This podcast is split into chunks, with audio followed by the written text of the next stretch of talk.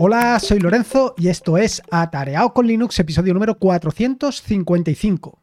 El próximo sábado, 21 de enero, en el Linux Center de Slimbook, voy a dar un taller sobre Docker. Así que, como puedes imaginar, durante estos últimos días, durante estas últimas semanas, me he estado preparando el taller. Desde luego que mm, todo el material va a estar eh, disponible para aquel que no pueda ir al, eh, al taller pues va a estar disponible en el repositorio de GitHub para que puedas utilizarlo en el, caso de que quieras aprender. Básicamente al final siempre se trata de todo lo que eh, te he ido mostrando en los distintos tutoriales sobre Docker, pues llevarlo un poco a la práctica en un taller y hacerlo lo más ameno posible, que siempre es un poco lo más complicado.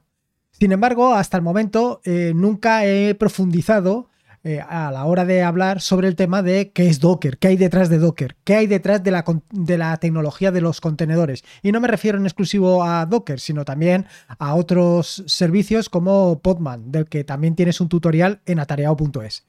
Así que, y esta es la razón de este episodio del podcast, voy a intentar desmitificar todo lo que hay detrás de Docker o de mm, Podman o de los contenedores y ver o bajar un poco al terreno lo que ahí bajo el capó, lo que podemos encontrar detrás de esta tecnología de los contenedores. Porque al final no se trata de que estemos utilizando ni aplicaciones ni servicios de terceros. Bueno, en el caso de Docker un poco sí, en el caso de Podman supongo que también, pero básicamente tú mismo te puedes montar tus propios contenedores sin necesidad de absolutamente ningún, eh, ninguna herramienta más.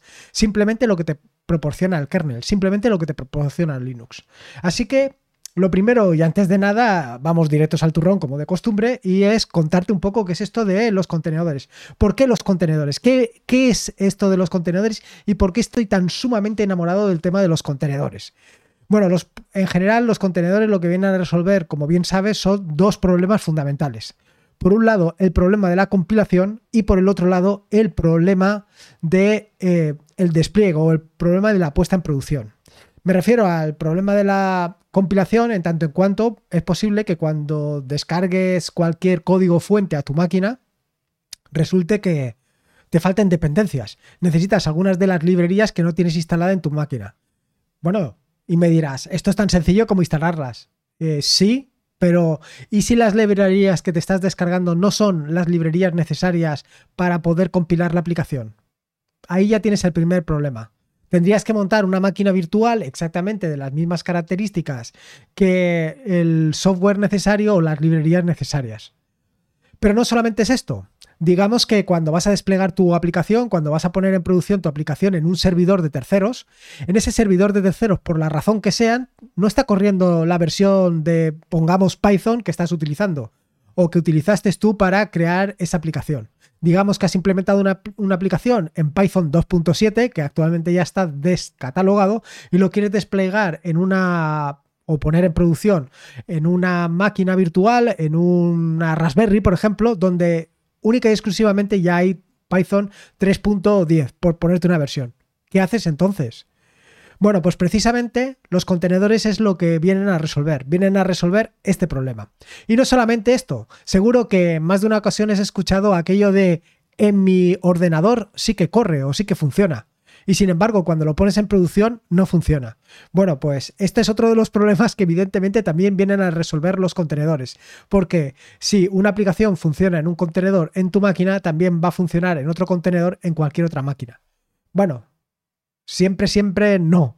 Siempre y cuando las condiciones de contorno sean exactamente las mismas. Pero bueno, esto es otro temilla.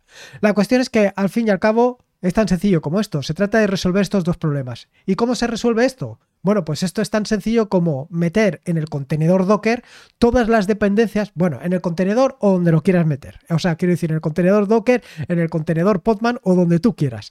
Al final se, trata de meter todas las dependencias juntas. Se trata de poner todas esas dependencias juntas, de manera que eh, no, tu aplicación no necesite nada. Así, por ejemplo, si lo que vas a hacer es una aplicación Python que la quieres poner en producción en una máquina, lo que tendrías que hacer es, por un lado, poner el código de tu aplicación, por otro lado, poner todas las dependencias de tu aplicación, básicamente lo que viene en el requirements.txt, luego, por otro lado, eh, añadir eh, la versión de Python que tú hayas utilizado para crear tu aplicación y por último otras librerías adicionales como vaya libc y las librerías necesarias para que funcione el sistema. Básicamente esto es lo que meterías o lo que tendrías que tener. Bueno, pues esto es básicamente una imagen Docker o una imagen que puedes utilizar en Docker, en Podman o donde quieras. Se trata de un tarbol, un tar.gz, donde va metido todo esto, donde va metido el, eh, como te he dicho, el código de tu aplicación, las librerías o los módulos de Python necesarios, eh, la versión de Python que tú quieres y lo mismo con el libc y todas aquellas dependencias o librerías necesarias. Esto es básicamente una imagen Docker, ni más ni menos.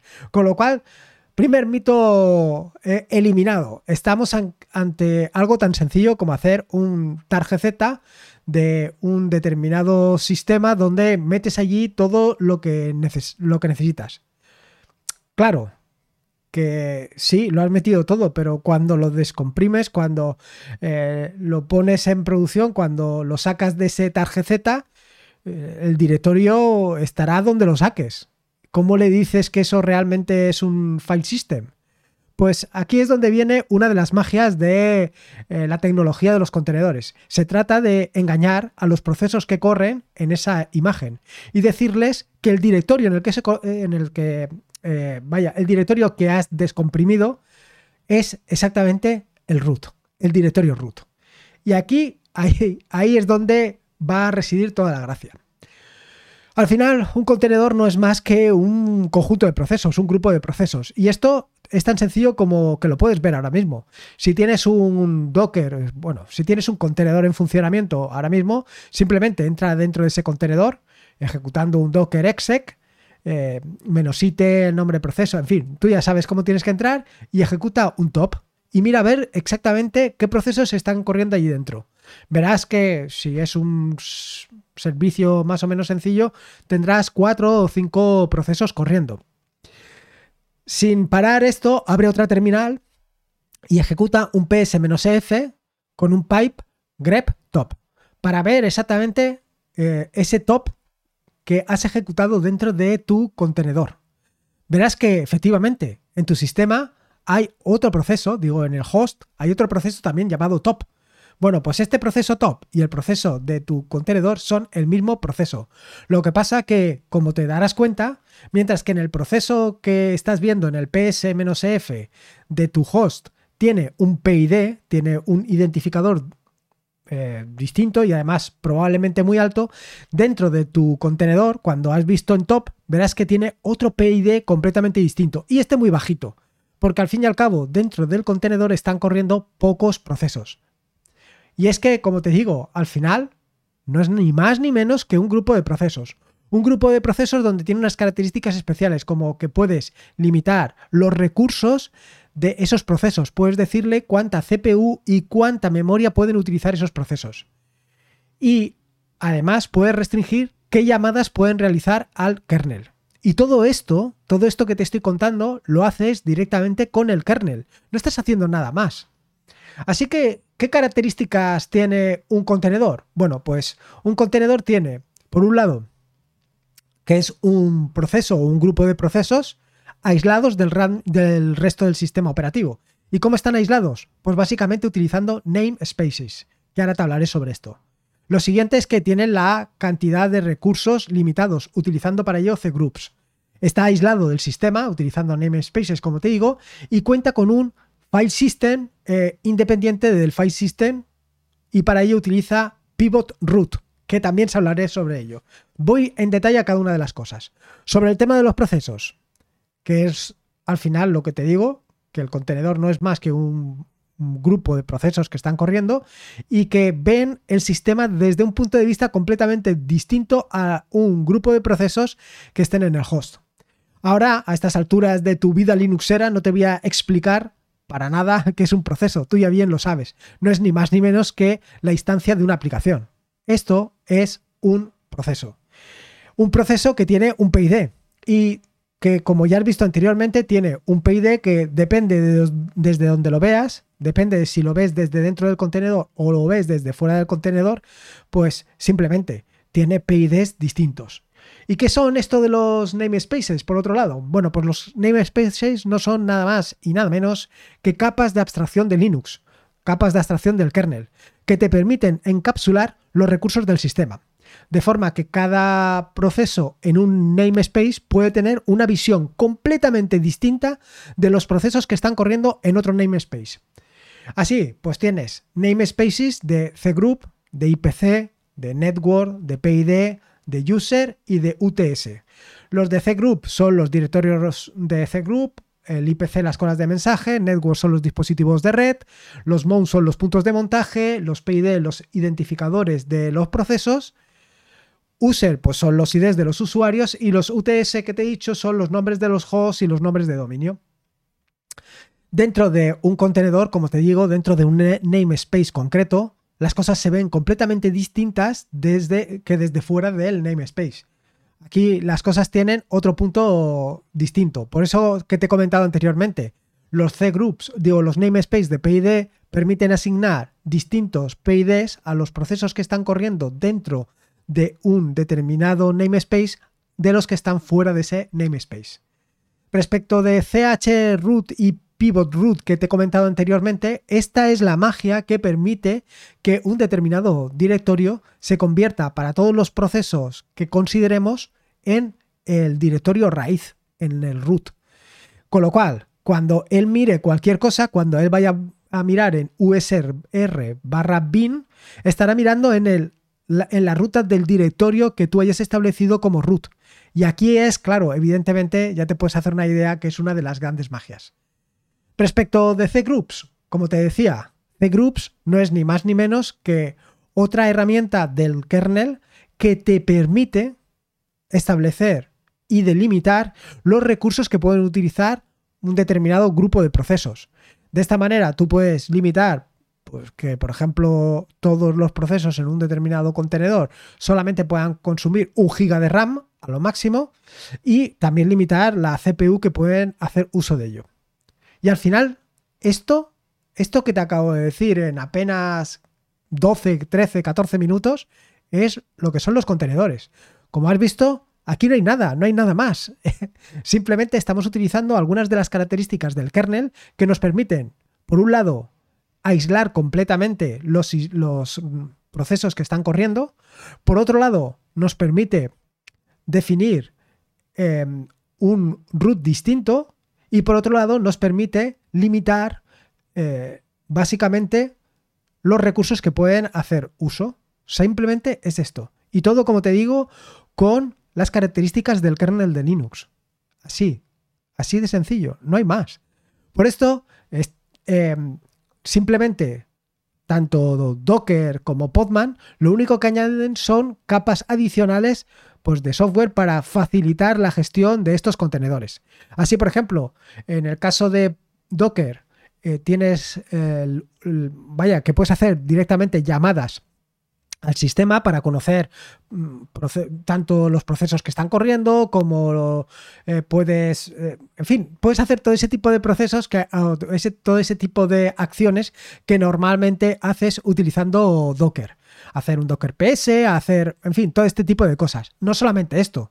Además, te puedes conectar directamente al socket de Docker y utilizando eh, las distintas opciones que ponen a tu disposición, puedes consultar qué eventos se están produciendo, puedes consultar eh, qué recursos está utilizando cada uno de los procesos que están corriendo en, en tu contenedor o en cada uno de los contenedores. Todo esto lo puedes ver fácilmente no solamente lo puedes ver fácilmente, sino que además puedes tener una información fidedigna al instante utilizando algo tan sencillo como Grafana.